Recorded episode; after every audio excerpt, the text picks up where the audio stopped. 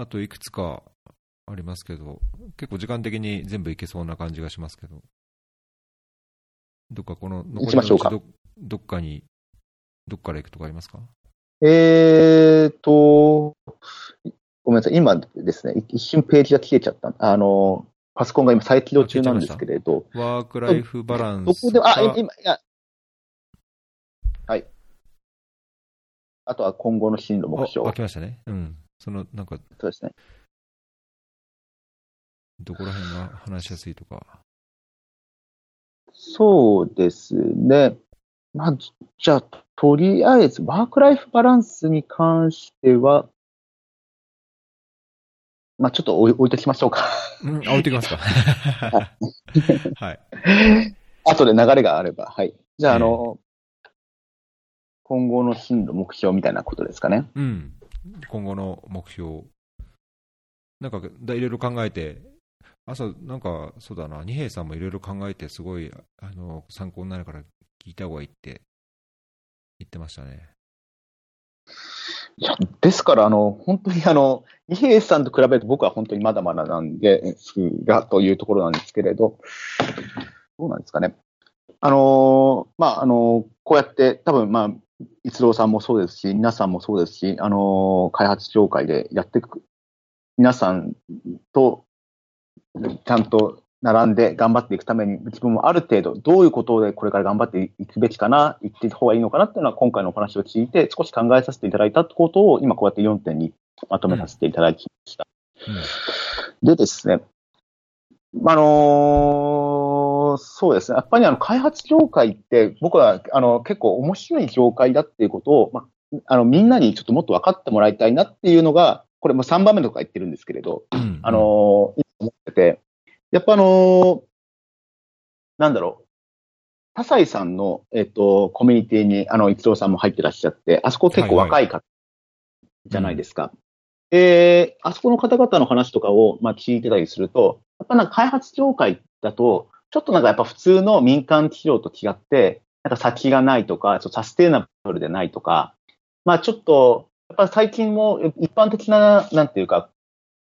イメージとしては、まあ、開発っていうのは、そこまで一時、昔よりは少しポジティブに受け取られてないんじゃないのかなっていうふうに、その、あの、思ったりとか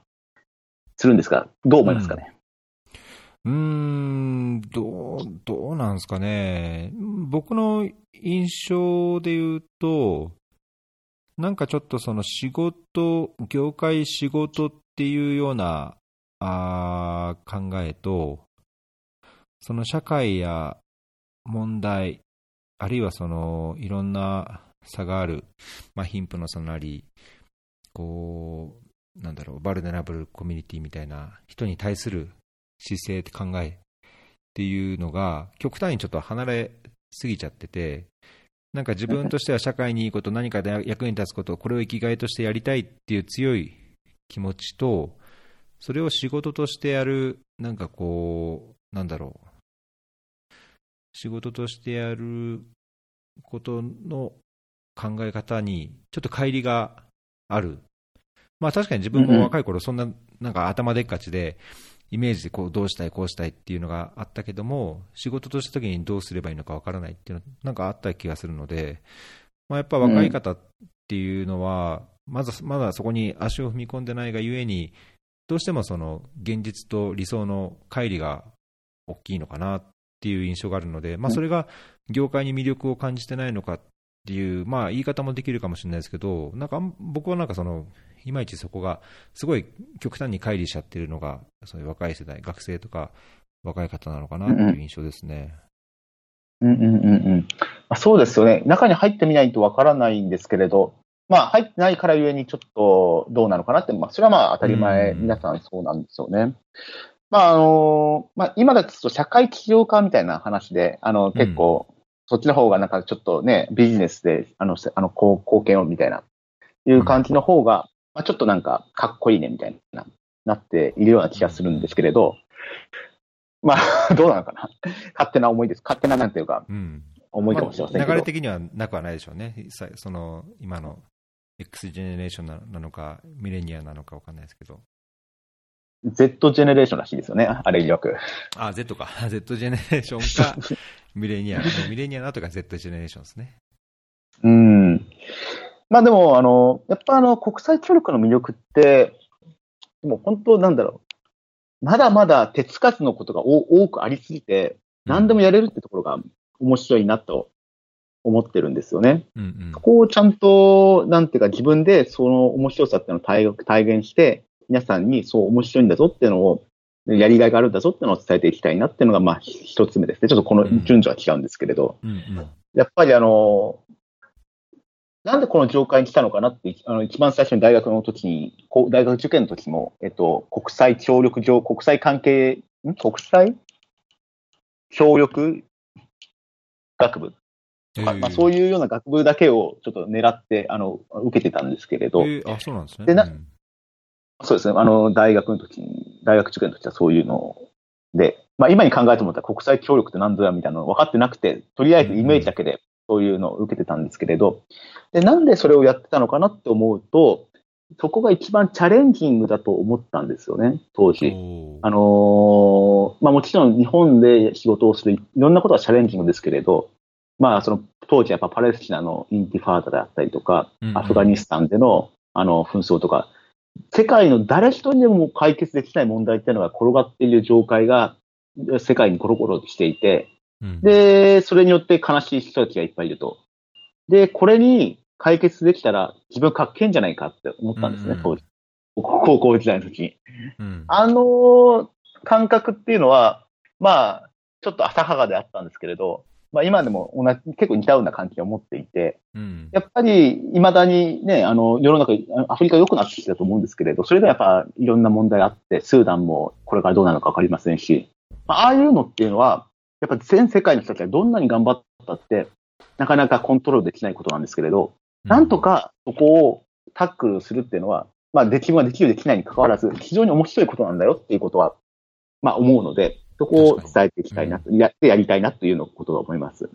そんな簡単なでき、まあ、大変ですけどね、より大変なところをやり、や、や、やりたいと思うならば、この国際協力協会っていうのは面白いよということです。うんうんで、えっ、ー、と、じゃあそのためにじゃあ僕がだ何ができるのかなっていうことが上の二つになるんですけれど、はいはいはいえーはい、あのー、この状態って言うと、いう言い方はすごいあるかもしれませんけれど、まあ、いろんなことが、まあ、何でもできると。で、いろん、で、ドナーも含めて、えっと、僕たちみたいなインプリメンターもそうで、より良いやり方、より良い手法、より良いアイデアってものを常に求めていて、うん、で、だけどそれがないから、しょうがないから、結局、他の国のやってきたものを真似てみたりとか、あの、あの、今までやってきたことを繰り返してみたりとか、まあ、あのー、して、結構、なんていうか、新しいアイデアを常に探しているのかなというのが実感です。例えば、ジャイカであっても、これはいいぞってなった場合、一気に広がるじゃないですか。例えば、シェップ。うんうん、シェップだって、あの、ケニアで、えー、一つ、まあ、そのマーケットに、あの、つなげ、つなげた農場ということでやってうまくいったっていうのあれば、もうアフリカ全土にもうやりたいぞというふうな形で展開していっやっぱあれっていうのは、やっぱり、よりアイディアっていうのを常にみんな渇望していて、で、よりグッドプラクティスがあれば、すぐにこの業界っていうのは横に展開していきたいっていう、あの、インセンティブがあるぐらいアイデアを求めてると。うん。ゆえに、僕たち、僕みたいな、今だと、その小さなシエラレオネという国の、まあ、あの、まあ、IOM というそこまで大きくない組織のプロジェクトマネージャーという立場ですけれど、まあ、自分がやってるプロジェクトが仮に良いグッドプラクティスだっていうふうになるならば、これはなんていうか、まあ別にそのね、あの国連の上の人間でなくたって、あの、あの、いい案件だとなれば横にすぐ広がっていく土壌っていうのはこの業界にあるんじゃないのかなと。そういう案件を作っていきたいなと。で、シエラレオネでうまくいったことが世界に他の国に、まあ、模索するような案件を作っていきたいなと。まあ、そういうことを一番目のあの bullet one に書かせていただきました。うんうんそこが、まあ、とりあえず、あの、今、プロジェクトの担当、プロジェクトマネージャーという立場なので、そこを目指してやっていますということですね。で二つ目は、その民間連携ともつながるんですけれど、えー、いかに、その、組織間のタコツボ化っていうのをなくしていきたいな。その横、組織間での横の展開、横の連携っていうのを作っていきたいなっていうのを、まあ、考えてます。うん、結構ですね、この国際協力条会が、皆さん、人によっては、あの、非効率的だとか、あんまうまくいってないよとか、まあ、そういうふうな、あの、言説もあるような気がしていて、うんうん、で、僕も、まあ、半分以上、その言説には同意するところもあるんですけれど、なんで、えっ、ー、と、そう思っちゃうのかなってなった際に、まあ、いろいろあると思うんですけれど、まあ、一つは、僕たちみたいな国際協力のパートナーがあまりにもいすぎて、でかつ横の連携がされていないもんだから、非効率的なことが行って、行われてるんじゃないのかなというのが僕が見てて思うことです。もう少し具体的に言います。例えば日本ですと、まあ、その社会保障なら社会保障、えー、まあ、その保険なら保険。で、まあ、基本としては、まあ、政府の、もちろん NGO がいっぱいいらっしゃいますけど、基本としては、あの、あの政府が、まあ、中心となって全ての情報を持って、まあ、戦略を立てて、まあ、計画立てて、まあ、やっていくと。だから政府が情報を、まあ、一通り持っているのが、まあ、基本としては常なのかなと思うんですけれど、例えば、エチオピアごめんなさい、わからないんですが、まあ、シエラレオネぐらいですと、まだ保険の、えっと、まあ、ウォッシュですと、ユニセフがほとんどかなりの情報を持ってると。まあ、あの、WHO もまあまあ持ってると。で、あの、政府は実は、あの、よくわかんなくて、ユニセフの方が実はあのそのあたりよく知ってると。まあ、IOM の方が移民の情報を持ってて、で、あの、その担当としてる外外務省は、たまに IOM に聞きに来るとか。で、で僕たちが持ってる情報っていうのが、他の国際機関だったりとか NGO とかに連携を、横に情報をつなげないというようなことっていうのが結構見見えられていたりもします。うどうですかね、エチオピアは。わかんないですが。うーん、まあそうですね、必ずしもすべてが透明かって言われると、そうじゃないと思いますけどね、まあ、ただ一方で、うん、その各セクターに、そのまあ、セクターでのスワップのような、あ援助協調のようなプラットフォームがあることを考えると、もちろん政府のオーナーシップと、まあ、政策、ポリシーに対して、いろんな知見をこうそれぞれがインプットして、まあ、ドナーやあの国連機関がインプットして、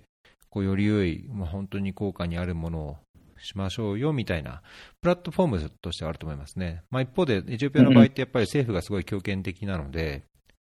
仮にその他国でうまくいってる、あるいはその科学的にこういうのが効果があると言われても、まあ、政府としてはあのこうなんですみたいな、いうような時もあるので、まあ、そこは、なんかこう、横のつながりを作ろうとして、横のつながりを作りつつ、セクター全体としてよりいいことをしようっていうような体制を作ろうっていう形にはなってるけども、やっぱ現実問題としては、なんかまだまだ難しいところはあるのかなっていう印象ですね。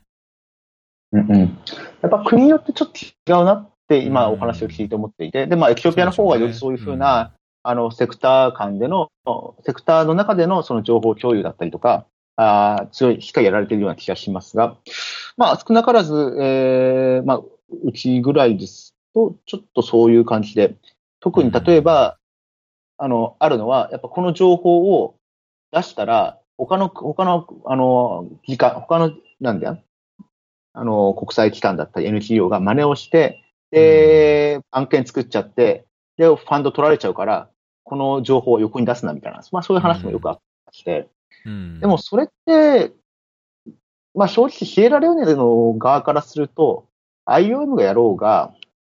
どこがやろうが、うん、まあ、いいことをやってくれるならば、それでいいはずなんですけれど、うん、そうでしょうね。まあなんかやっぱ、やっぱりそういうちょっとしたセグメント、セグメントがあって、あの、情報を、あの、他に渡さないようにして、俺たちが案件を取るんだみたいな。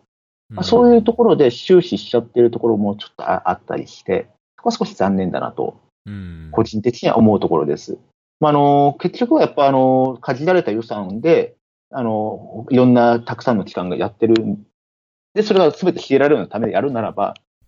情報は共有した方が絶対良くて、で、それで、あの、ね、あの、得意分野を合わせてやっていけばいいんですけれど、それがないおかげで、ダブル重複の活動をやったりとか、で、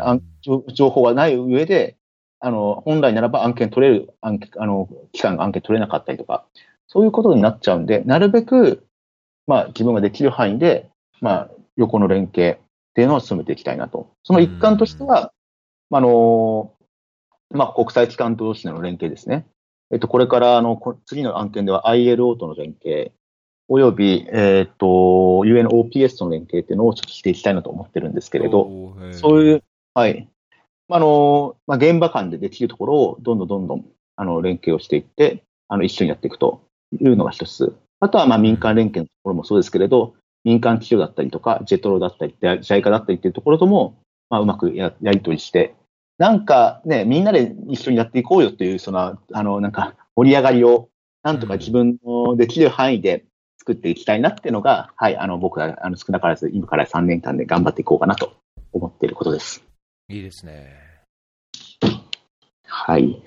で、ゆくゆくは、まあ、この業界に来た理由というのが、まあ、イラクで何もできなかったなと、あ自分はなんて無力なんだなと。いう、その挫折感からのスタートなんで、まあ、今言ったところで、また同じ挫折感を植えるのかもしれませんが、まあ、いずれはちょっと、次はイラクに行って、あのー、少し成長したぞ感を自分の中であの持ちたいなと思うんで、うんうん、まあ、まあ、この経験を生かして、まあ、と1年後か2年後か、それともプロジェクトが終わる3年後かわかりませんけれど、あの、そこであの活躍していけるように頑張っていきたいなと思っております、というところです。いやいいですね。なんか僕も考えさせられるというか、あんま、あんま、あんまそんな、そこまで考えてなかったから。へえっていう気がしますけど。どうなんですか？か硬かったですか？ねいやいやいや、硬か硬いとかじゃなくて、うん、その、言ってることにすごい共感する一方で、なんかこう、なんだろうな、冷めた自分ってわけじゃないんですけど、うん、はい、例えばそのシェップの話されてましたけど、シェップって、まあ、JICA はね、看板プログラムというか、看板プロジェクトとして、どんどんどんどん広げようっていうふうにしてますけど、例えば、以前もフェアリーにゲストで出てくださった野田直人さんは、はい、シェップは、はうまくいかないからって、なんかはっきり言ってたんですね。まあ、それ、人それぞれがそのいろんなジャッジメントはするものかもしれないですけど、その広がるグッドプラクティスがどういう意味でのグッドプラクティスかっていうのは、なんかその開発事業にまだ抜けてる要素もいろいろあるのかなと思うところがあって、まあ、あの畠山さんとかと、あのまあ、鶴賀さんとも話しましたけど、そのインパクト評価のように、もう客観的な事実として、えー、そう統計的にも有意な、本当に意味があると、効果があるという程度のものが本当に広げられているのかっていうのは、なんか自分の中では、特に水の分野ってそんなにインパクト評価で、RCT でもやって、なんかこう、実質的な効果が、研修なり、その事業の結果と、まあ、インターベンションの手法として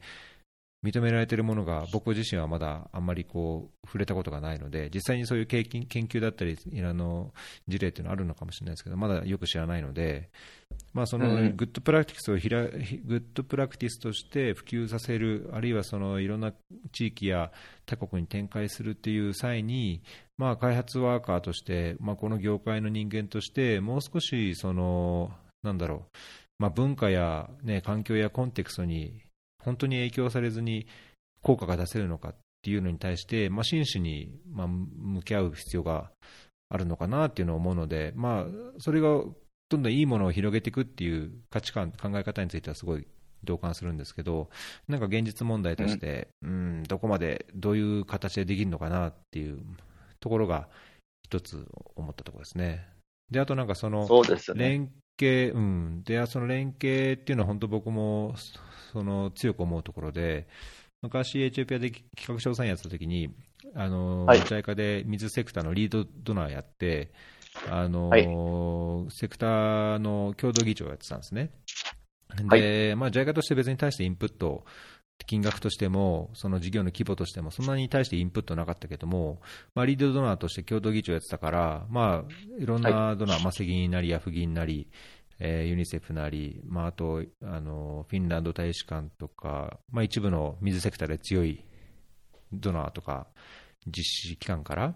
いろんな情報ももらって、そういうのを取りまとめして、政府との交渉窓口になって、そのポリシーに対して、あの例えば都市給水の場合、料金設定がこういうような政治的思惑でうまく回ってないから、こういうふうにすべきだみたいな、まあ、横並びでうまくこう、国のため、事業のため、あるいはひいては最終的にその受益者というか国民とかね、利用者のために何かしようっていう議論は常々してたんですけど、まあ、やっぱり現実問題、はい、みんながみんな手の内を出すわけじゃないし、裏でこう、うん、こっそり政府に働きかけて、自分たちの意向をこう突き通そうっていう、なんか某世界銀行とかがいたりとか。まあなんかね、あのまあ国、国際協力もやっぱりね、まあ、国連も要はあの国際公務員で、ね、政府というか、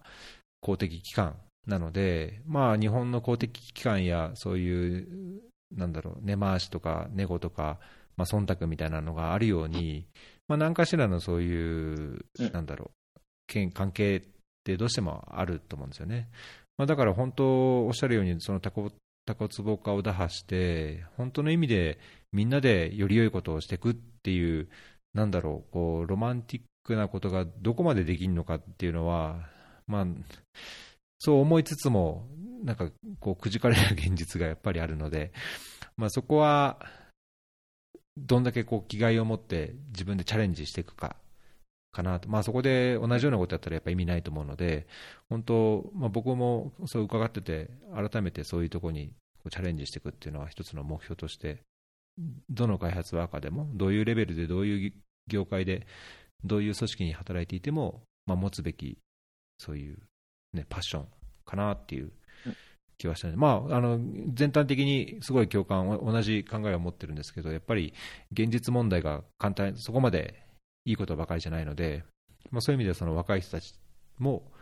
それも一つの現実だけども、それに対してチャレンジしていく価値と意味っていうか、やりがいっていうのはやっぱすごい大きいと思ってほしいなっていう、勝手ななんか親父の思いはありますけど。ありがとうございます。いや、あの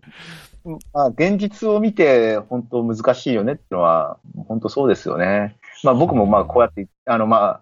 言いましたけど、本当にどこまでできるのかって言われると確かにまあねっていうのはありますね。そうそうだけどそれでやっぱできないから言っちゃえ、言わないようにしようじゃやっぱダメだと思うんですよね。できないかもしれないけど、そうあるべきだと思うんであれば、やっぱりそこにこう、ね、労力というか、こう努力を向けていくっていうのが、やっぱ大切なのかなと思いますけどね。そうですね。あのまあ、僕は、まあ、本当半分半分ですね。本当にあの、ペシミスティックなところとオプティミスティックなところがあって、うん、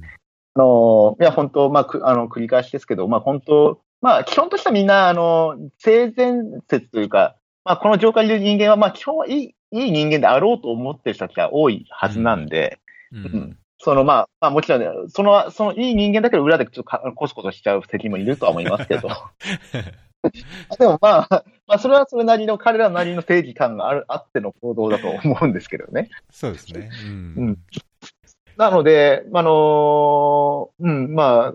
この仕事をやってて、まあ、最後のその、あの、ワークライフバランスの話にちょっとだけ繋がるかもしれませんけれど、えー、あの、なんか、これ、非常に生活自体は、結局ね、あの、エチオピアだとちょっと違うかもしれませんけど、シエラレオネですとかなり単調な生活を僕はしていて、うん、あの、ね、あの、家庭も、まあ、僕は今いないので、あの、一人でいますし、そうすると、まあ、仕事して、家帰って、筋トレして、あの、ご飯食べて寝るみたいな、そういう生活なんですけれど、うん、そうなると、ちょっとやっぱ、なんか、まあ、まあ、正直、あの、仕事自体は面白いものの、生活全体の流れからすると、ちょっと単調だなと思ったところもあって、うん、あのー、まあ、ある程度、高い夢というか、持たないと、ちょっと気気持ちとして前向きになれないんで、それもあって、あのー、なんか自分がやってることをちょっと、あの、あのいいチャレンジを持って一歩一歩進み、進んだ方が、精神衛生上にいいなという気持ちも込めての、えっ、と、発言だったような気がします。いやーいやだけどそうですね、本当、そこはそうだと思いますね。なんかやっぱりその目指すものというか、うん、そのビジョンみたいな、もしかしたらそれはなんか笑われるようなことかもしれないけど、やっぱりね、そういうのがやっぱりないと、目指すところがないと、日々虚しくなっちゃいますしね。この仕事結構虚しいですよね。あの、淡々とやってると。そうですね。いや、本当そう、本当そう思うんですけれど、だって、あの、お金も、まあまあ、別に、まあ、シエラレオネ好きですけれど、ね、あの、母国でもないし、あの、家族がいるわけでもないし、うんで、それで、淡々と仕事をして、で、お金を取ってきてお金を回して、でも、あんまりそれが、社会に大きなインパクトがないことであるとするならば、うんまあ、本当に、まあ、あの、何のためにいるんだろうと。で、あの、うんスーダン事務所に行ったときに、僕たちは、こういうふうな、その、国際協力業界で海外に出てる人間は、あの、マグロ港船のの船乗りなんだという人がいて、おうまあ、言葉としては、意味としては、まあ、その、遠洋漁場に半年とか一年出かせに行って、お金を稼いで、で、それで、あの、稼いでる人間なんだぞ、と。わ、わかりますかね？言わんとしてること。ええええまあだからまあまあ、あのまあ、それがすごい太平洋の、あの、真っ只中の海なのか、アフリカなのかわかりませんけれど、まあ、そういうような思いなんだよ、みたいなことを言ってる人がいて、ああ、そういうふうに思う気持ちも、まあ、わからなくないなと、当時は思ったんですけれど、うん。ただままあ、まあ、どうせ、遠洋漁場でマグロ釣るんだったら、まあ、でっかいね、すごいマグロを釣りたいじゃないですかと。そのためにが、あのね、あの、うんぼーっとしてるんじゃなくて、まあ、いい、あの、あの、ことを、いい、あの、釣り方をちょっと模索しながら頑張っていきたいなと、その方が、あの、いい、ちょっと辛くなっちゃうんで、ということです。はいまあ、僕は明らかにそれ、ノーですけどね、その方の考考える、まあ本当にその意図しているところが、仮に僕が理解したことと同じだとしたら、なん。なんだろうな、単なるそんな出稼ぎで生きるために生きてるだけのつもりなんかないし、うんうん。うん、いや、自分なりにその、なんだろう、意識とどうにかしたいっていうのと、まあ、もちろん生活するために、まあ、それなりのちゃんと給与が取れて、家族も考えられてっていう、なんか、まだある意味では打算的なところもあると思いますけど、とはいえ、いや、遠洋漁業でこれ一回一回行けばこんだけ金になるからっていうだけでやってるわけじゃないから、まあ実際には、そうそうそうそう。その、まあ、JICA 関係者の中に限らず、まあ、もちろんそうんの国連に勤める人になって、そういう人はいるとは思いますけど、まあ、それはちょっと一緒にしてもらったら、僕はいいいい迷惑かなっていう、嫌ですよね正直なところですけど。そうそうそう。まあ、あの、うんそうじゃないようにいようと思うと、まあ、やっぱりその、この現状というものが、まあ、ちょっといけてないならば、いけてないのを改善したいなとそうねですね。そうですね。そで、まあ、そこにつながりますね。僕が今言わんとしてる。うん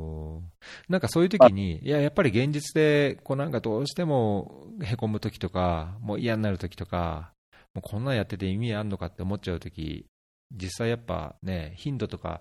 タイミングはそれぞれですけど、あると思いますけど、なんかそんな、こうバーンアウトしそうな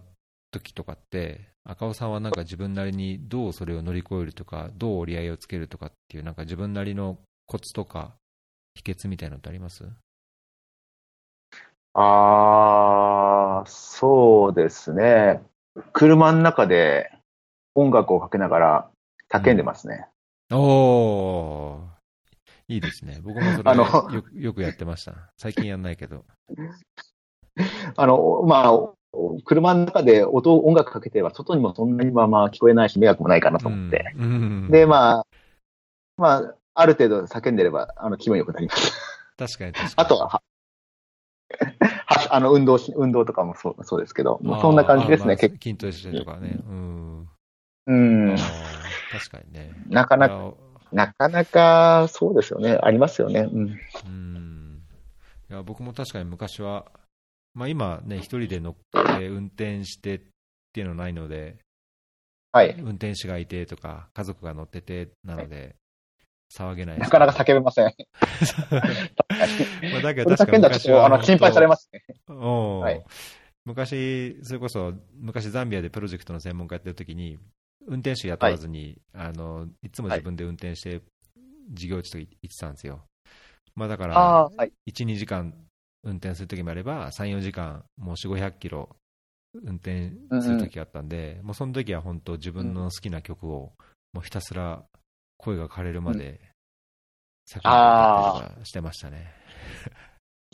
わかります。本当に。もうそういう発散は必要ですかね。この業界で残る人間って、あの、僕の友達が、この前ブログに書いていて、ええあの、まあ、優秀な人間か、すごいスキルを持ってる人間か、あとはみんなと仲良くやる相性のある人間だっていう、三三人、その三通りのどれかにははまれば、この業界に残っていけるよっていうあブログを書いたんですけど、僕の友達が。ああ、なんかツイートで見ましたね、それ。誰かがり、ああ、そうそうそう。あ、本当ですか？うん。まあ、それ彼も、リンクを送ってえっとください、あ後で。あ、いいです、いいです。すごい、あの、あの、おっと思ったんですけど、ユニセフと IO と働いてううんうんまあ、いい、いい話だなと思うんですけど、まあ、でも、僕の中では、それだけじゃなくて、まあ、いかにバーンアウトしないかっていうのは、すごい大きなことかなと思って。て、うん。結局、まあ、抜ける方ってのは別に、その、クビになって抜けるっていう方よりかは、もう疲れちゃって抜けるって方の方が多いような気がしていますし、いかに自分の中で、まあ、自分がやってることの価値と折り合いつきながら、燃え尽きないようにやっていくのかっていうのは、すごい大事ですよね、と。うんうんそうですね。いうところです。うん。いや、わかる気がします。あの、うそういう意味で、ん、あ、ごめんなさい、どうぞどうぞ。リンク。あ、そういう意味で、本当、あの、高橋さん、三郎さんみたいに、もう15年ですか？何年この業界？何年かな、12戦で入ったのは2003年なので、それ以降はもう16年ですね、まあ、その前にあの草の根無償の移植員1年やって、日本の NGO に1年いたので、10 18年？働き出すごいして18年ですかね。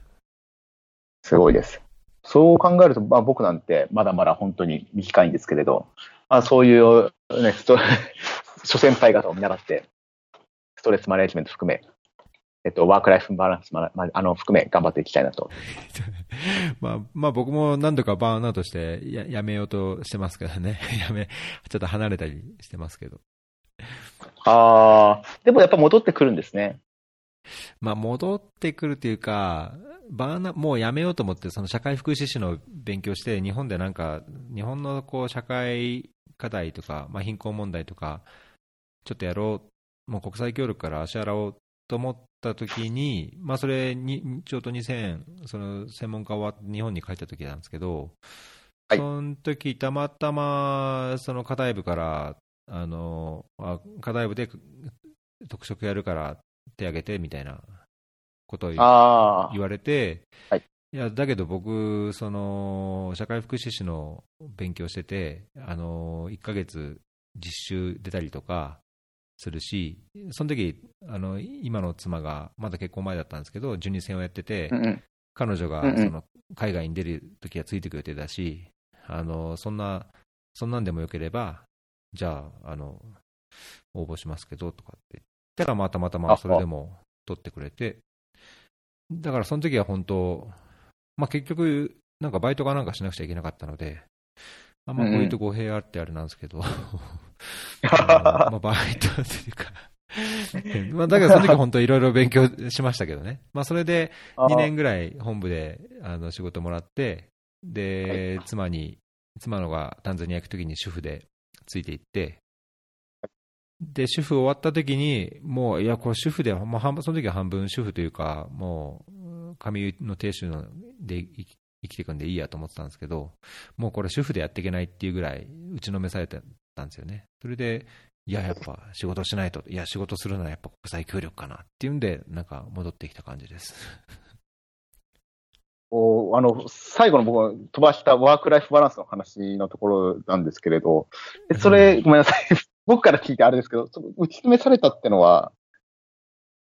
ど、どどうしたんですか、ね、僕、育児、あの、本当、高校ぐらいの時から、あの、主婦になりたくて、もう、はい、もうさっさと結婚して、家族はい。をこう、授かって、もう家にいたかったんですよ。で、まあ、それなんでかっていうと、もう本当の理由は働きたくなかっただけなんですけど、家にいてこう本読んで、好きな本読んで、はい。好きな音楽聴いて、で、ま子供といて、まあ、奥さんもいてみたいな、うんそれで、なんかのほほんと暮らしたいなっていうふうにずっと思ってたんですね、恥ずかしながら。それまあ、それで、うんはいで、まあ、妻と結婚するときに、まあ、妻はそのはいキャリア志向があったので、だったらはい俺はついていくよって言った感じで主婦したんですよ。だから本当、願ったり叶ったりで主婦して、そうですね。で、夢が叶っちょうど息子が、夢叶って、で、3ヶ月で子供連れてったので、3ヶ月 ,3 ヶ月の時からこう子育てをして、はい。やって、まあ楽しかったんですけど、子供もだ、まあ成長するので、離乳食が始まって、家事が大変になって、で、は子供の生活を中心にやっていくと、いや、読みたかった本も、まあ、その紙の亭主として、えー好きな本読んで、好きな音楽聴いて生活するっていう僕の主婦のイメージがどんどん壊されて、読む時間はない、音楽なんか聴けない、自分で寝る時間さえもないみたいなので、どんどんどんどんこう、なんか自分のこう、なんだろうな、こう、アスピレーションというか、自分のこう達成感みたいな、自分の人生の中でのこうやってる感、達成感みたいなのがなんか、なんかなかなくなっちゃったような気がしたんだと思うんですよね。あまあ半分、育児のノイローゼみたいな感じになって。で、妻に言わせると、もう本当、もう家庭が崩壊する、このままいったらもうあ危ないんじゃないかみたいなぐらい、僕のこう言動が良くなかったので、僕ああもそれ痛感してたので、これこれは、うん。僕が中にま妻にか家も多少見てもらった方がいいかな。っていう感じでしたね。ああ。国か、あのーやっぱり海外で、あのーなんだ、子供、おお子さん連れて、あのー駐在されてる方って、あの、僕もあの、僕も、僕はあの、離婚してるんであれですけど、見てましたけど、やっぱり大変ですよね。やっぱりあの、特にね、あの、アフリカでってなっちゃうと、かなり、やっぱり狭いコミュニティで遊びに行く場所も少ないですし、ってなっちゃうと、うん結構なんか溜まっていくのかなと。僕が見た奥さんも、そうでしたね。やっぱりあの、まあ、その場合は旦那さんが働いて奥さんがついてきてる場合でしたけど、うん、まあ、ちょっともう、駐在はもうダメみたいな感じで最後は言ってらっしゃったのを覚えてます。ううんんまあ、その人間関係が、うん、難しい、うまくこう自分なりにやっていけないと難しいでしょうね。まあ、僕はね、そんな人間関係はそんなに苦労しなかったんですよ。あのやっぱり主婦、男の人で、まあ、奥様方ばかりでっていう環境だと、最初はちょっと自分でもなんかこう変な抵抗があったり、なんかこう、話しにくいところもあったんですけど、結果的にはすごいいい人にか恵まれて、あの最後にはそこのそのいろんな奥様方、奥様友達みたいな、あーそのスパウズグループみたいな人中にも救われたのはあるんですけど、うんまあ、僕はなんか、どっちかというと、本当、育児とか、うん、家にいること、うん、とかね、料理とか、毎日毎日やること自体が、うん、どうしても自分なりにちゃんとできなかったのかなっていう感じですね。うん、気持ちすごいわかります。うんでも、そうするとですね、あの、まあ、僕はあの、結婚して、で、えっと、この業界に来る直前に離婚して、で、この業界に、ではずっと基本一人で動いてるんですけれど、うん。やっぱり、この業界に、まあ、これから続く、これからもずっとこの業界にいるとした場合、結婚を続けていくっていうのはかなり難しい話になっていくなっていうのは思っていて、た三郎さんの場合は今はお互いエチオピアで働かれていらっしゃる。いや、僕のパートナーはエチオピアではまだ働いてなくて、あの、JICA のギプロの、ギプロに入ってるコンサルの団員としてなんかこう、パートタイムというか、たまにアサインで何ヶ月か行くとかっていう感じですね。ああ、海外でもまあ基本としては、あ、じゃあ基本としては、どちら、アディスアベバにいらっしゃるんですか？あそうです、そうです。もうそあの一応、家庭のルールというか、まあ、共通して考えてるのは、もう基本的に一緒にいる、まあ、そこから出張でこう何ヶ月いないとか、あの短期でどっか行くとかっていうのは、あのまあ、どうしようもないと思うんですけど、ベースとしては、その家族のその帰るべき家としては、みんなでちゃんと一つのものを持つっていうようにしたいなとは思ってますけどね。うん。いや、本当、ここには、ここに関しては僕には答えはないんですけれど、そういう過程を作ろうとした場合、この業界でなると、まあ、お互いが同じ国でアサインをされるっていうケースでない限りにおいては、まあ、かなりうん。確かにね、キャリアを両方つなげていくっていうのはすごい難しくて、ただ一方で今の時代に、まあやっぱお互いがお互いのやりたいことっていうのをまあ模索していくべきだっていうまあのはあって、僕もパートナーがもし仮にいたらそういうのを応援したいなと思いますが、なかなか、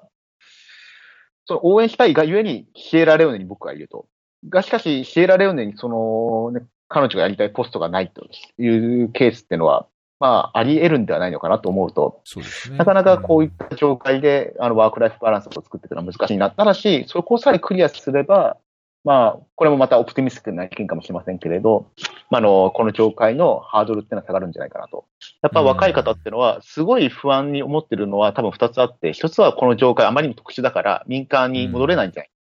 二つ目は結婚できないんじゃないかと。あの、昨日も、えっ、と、タサイさんと話をして、WFP の8割は離婚経験者だと。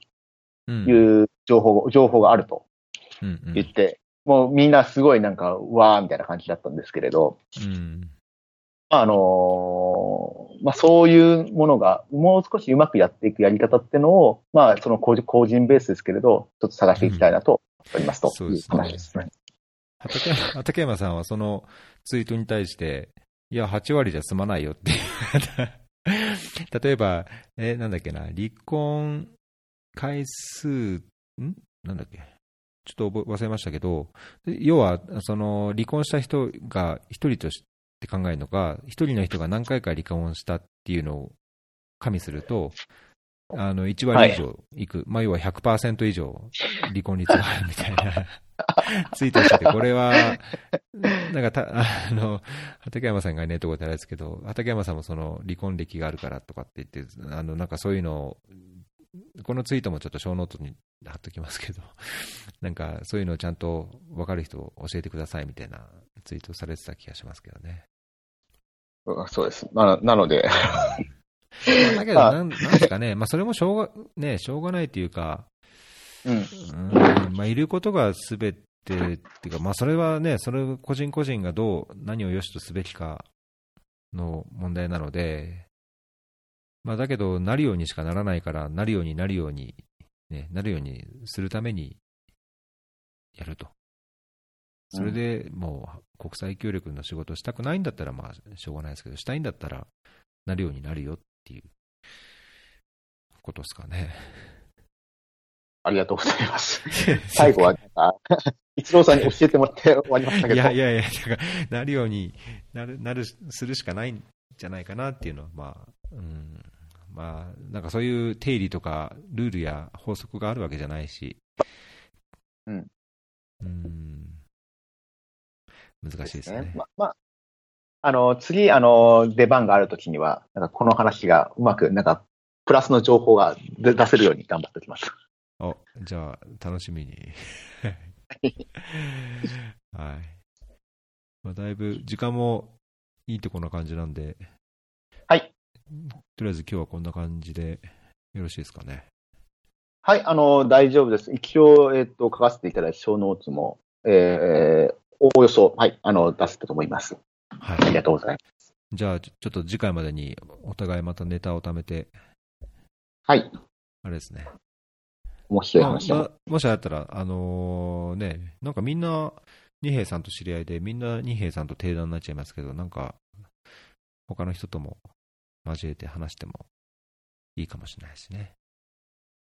あそうですね、あの、二平さんとか、駿河さんとか、あのあたりの方々とは僕も、いや、刺激になってるんで、もし何か誘っていただけるなら、ぜひぜひ、はい、ね参加させていただきたい。ちょっとじゃあまた別途、メール、あ後でメールアドレスも確認させていただいて、ちょっと共有しましょう。はい。はい、ありがとうございます。はい。はい。じゃあ今日のゲスト、赤尾さんでした。どうもありがとうございました。はい、ありがとうございました。